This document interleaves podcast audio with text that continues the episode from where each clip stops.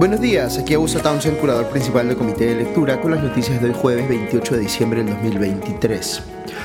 Voy con la noticia positiva para empezar el podcast de hoy. Como ustedes saben, me gusta destacar proyectos de impacto social de empresas que estén eh, innovando en la forma como quieren generar un cambio positivo en la sociedad. Eh, y me interesa particularmente cuando veo detrás un esfuerzo serio por medir eh, empíricamente los resultados y no solo presumirlos. Pues bien, un proyecto interesante que mirar en ese sentido es el proyecto Arcoiris de Croma. Perú 21 acaba de publicar un suplemento en el que cuentan en detalle de qué se trata esta intervención, pero básicamente consiste en eh, repotenciar espacios públicos con pintura y arte. Croma es una empresa de pinturas con marcas como Vencedor, CPP y otras. Eh, para generar sentido de comunidad en torno a ciertos valores o conductas eh, prosociales que se quiere impulsar en una comunidad. Claro, uno puede pensar que se trata solo de pintar un muro y ya, pero la clave aquí está en entender con estudios eh, cuantitativos y cualitativos qué es lo que cambia en la dinámica social desde el momento en que se trabajan estas obras de arte. Debo decir que no soy eh, imparcial aquí porque estuve involucrado en los inicios de este proyecto cuando estaba en uno de mis eh, trabajos anteriores. Pero creo que es una iniciativa muy bonita y que vale la pena seguir. Eh, y un saludo muy especial para Silvana Garrido Leca, que sé que le ha metido muchísimo corazón para eh, sacarlo adelante. Ok, vamos con las noticias del Frente Político. Eh, el Ministerio Público se ha pronunciado oficialmente sobre el decreto legislativo que ha aprobado el gobierno para darle mayores facultades a la policía para investigar el delito, limitando el rol de los fiscales en ese proceso. Eh, en el entendido de que eh, los fiscales frenan de alguna medida los avances de estas investigaciones y que se necesita, por ejemplo, agilizar las eh, audiencias preliminares. Como era previsible, el Ministerio Público rechaza estos cambios que se han hecho eh, al Código Procesal Penal. Señala que eh, un día después de publicado este decreto legislativo por parte del gobierno, la Junta de Fiscales Supremos se reunió para eh, analizar sus implicaciones. Concluyó que estos decretos eran inconvenientes y conformó una comisión institucional para evaluar qué acciones legales interponer. Uno pensaría que van a presentar una acción de inconstitucionalidad, abro comillas, con el objetivo de hacer prevalecer el rol constitucional asignado al Ministerio Público, cierro comillas, porque la Fiscalía piensa que lo que hace el decreto de alguna manera es limitarlo en su capacidad de cumplir su eh, deber eh, tal cual está establecido en la Constitución. También se quejó el Ministerio Público, según leo en el comercio, de que nunca fueron convocados por el Ejecutivo para discutir sobre lo que se iba a regular en estos decretos legislativos y que iba a afectar pues directamente su trabajo. Es decir, a nadie en el gobierno se le ocurrió que era necesario cuando menos preguntarle a los fiscales qué pensaban al respecto.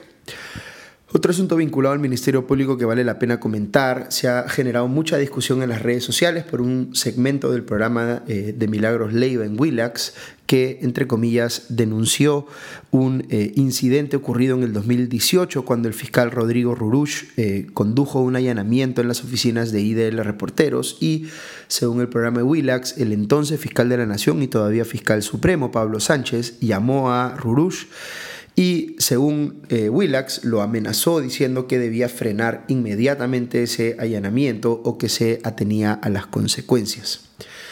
Eh, digo denunció entre comillas porque en realidad este incidente del allanamiento a las oficinas de IDL Reportero fue muy público en su momento. Hubo muchos cuestionamientos, inclusive de, de parte de la propia Milagros Leiva, insólitamente, eh, eh, a que se hiciera pues esa diligencia que no tenía autorización judicial y que parecía una represalia inmediata o un intento de obstruir a la justicia justo después de que IDL Reporteros difundiera eh, audios comprometedores vinculados al caso Lavajuez.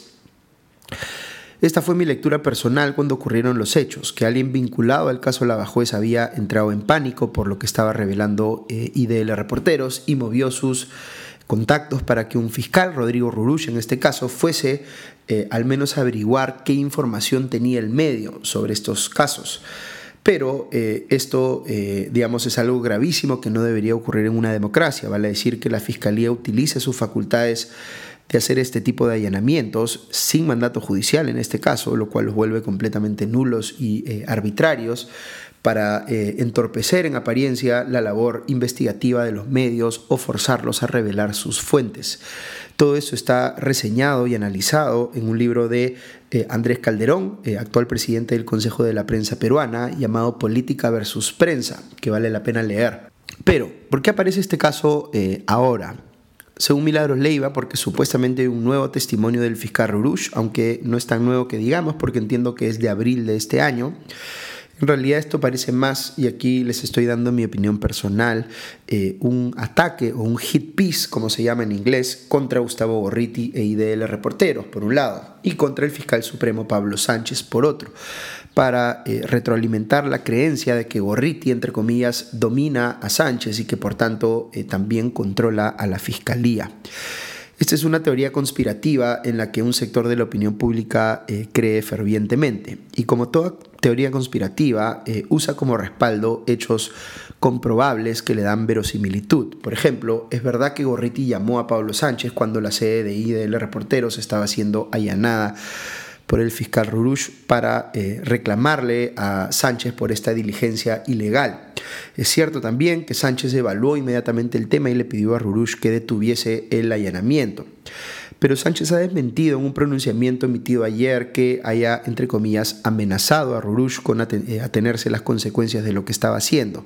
Dice Sánchez que él no utiliza ese tipo de lenguaje, pero sí admite que pidió que se detuviera el allanamiento porque era, en su opinión, flagrantemente ilegal, cosa que es, yo diría, eh, indubitable. Luego, el mismo hecho de que la sede del IDL Reporteros estuviese siendo allanada eh, muestra pues que no es cierta la creencia de que este medio, entre comillas, controla la fiscalía. Eh, fíjense también que eh, el hecho de que IDL Reporteros reciba con cierta frecuencia manifestaciones de grupos como la Resistencia en el frontis de su oficina sin que le pase nada a los integrantes de estos grupos, ni siquiera cuando incurren en violencia o disturbios, también es prueba de que IDL Reporteros no es una institución todopoderosa como se quiere hacer ver.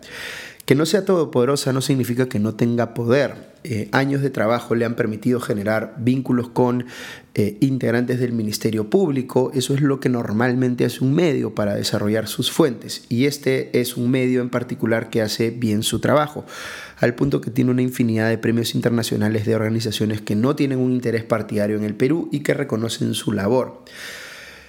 Eh, respecto de la relación con el Ministerio Público eh, eh, de algunos medios de prensa, yo sí encuentro algunas cosas objetables, debo decir, como la manera como algunos fiscales dosifican la información que le van dando a ciertos medios porque quieren controlar no solo lo que se discute en los procesos legales, sino que quieren controlar también lo que se discute en la prensa y a nivel de opinión pública.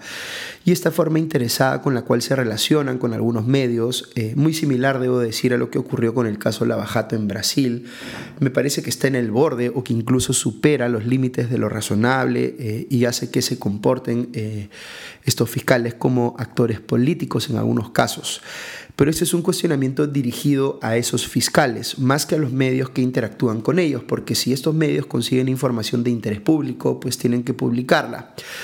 Fíjense entonces que cualquiera de nosotros puede tener una opinión sobre eh, si cree que un medio, cualquier medio, tiene sesgos o tiene ciertos puntos ciegos, pero eso es distinto a decir que un medio tiene capturada a una institución pública.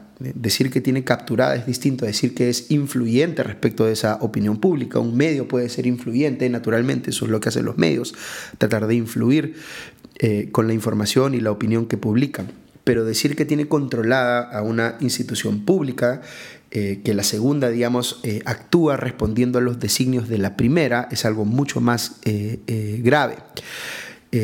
para argumentar esto último se necesita un nivel de prueba mucho mayor. Reportajes como el de Milagros Leiva no parecen estar interesados en asegurar esos niveles de prueba, sino tan solo en mantener viva la duda, de tal manera que la teoría conspirativa se mantenga en el tiempo.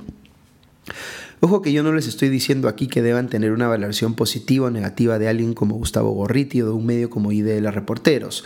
Lo que les estoy diciendo es que si uno afirma que el Ministerio Público está controlado por Gustavo Gorriti o por IDL Reporteros, eh, tiene pues que mostrar pruebas que lo evidencien, más allá de percepciones o teorías conspirativas. Este tema de las teorías conspirativas es bien importante porque a veces uno piensa que las personas con mayores niveles de instrucción eh, son, de alguna manera, inmunes a esta forma de pensar eh, conspirativamente, pero eso no es cierto. Hace algunos días, un eh, expresidente de uno de los gremios empresariales más importantes del país, que me tiene en una de sus listas de distribución de WhatsApp, así que me llega el contenido y las cadenas que él comparte por este medio, mandó una imagen que decía, eh, abro comillas, red criminal de eh, Soros en el Perú o algo por el estilo. Eh, y era como un organigrama, mostraba como un organigrama donde debajo de la foto de George Soros ponía como si fuera su lugarteniente en temas internacionales al ex primer ministro Roberto Dañino, junto con Diego García Sayán y Gustavo Gorriti, que estaban supuestamente encargados de temas jurídicos y judiciales respectivamente y debajo de Gorriti ponía a la periodista Paola Ugaz, al abogado Carlos Rivera y al Movadef. Repito, este documento, que por supuesto es una eh, invención difamatoria de alguien con demasiado tiempo libre, imagínense pues decir que Roberto Dañino y el Movadef están operando en la misma estructura eh, organizacional, me lo pasó, repito, el expresidente de uno de los gremios empresariales más importantes del país. Ya cuando uno ve esto, eh, eh, te hace pensar pues, que hay personas que ya se rindieron por completo al pensamiento conspirativo, al punto que están difundiendo sin mayor empacho eh, información que no solo es falsa, sino que es completamente absurda. Esto, como es evidente, no se hace para perseguir la verdad, sino porque la persona que difunde este tipo de contenidos recibe retroalimentación positiva de otras personas que comparten su mismo pensamiento conspirativo.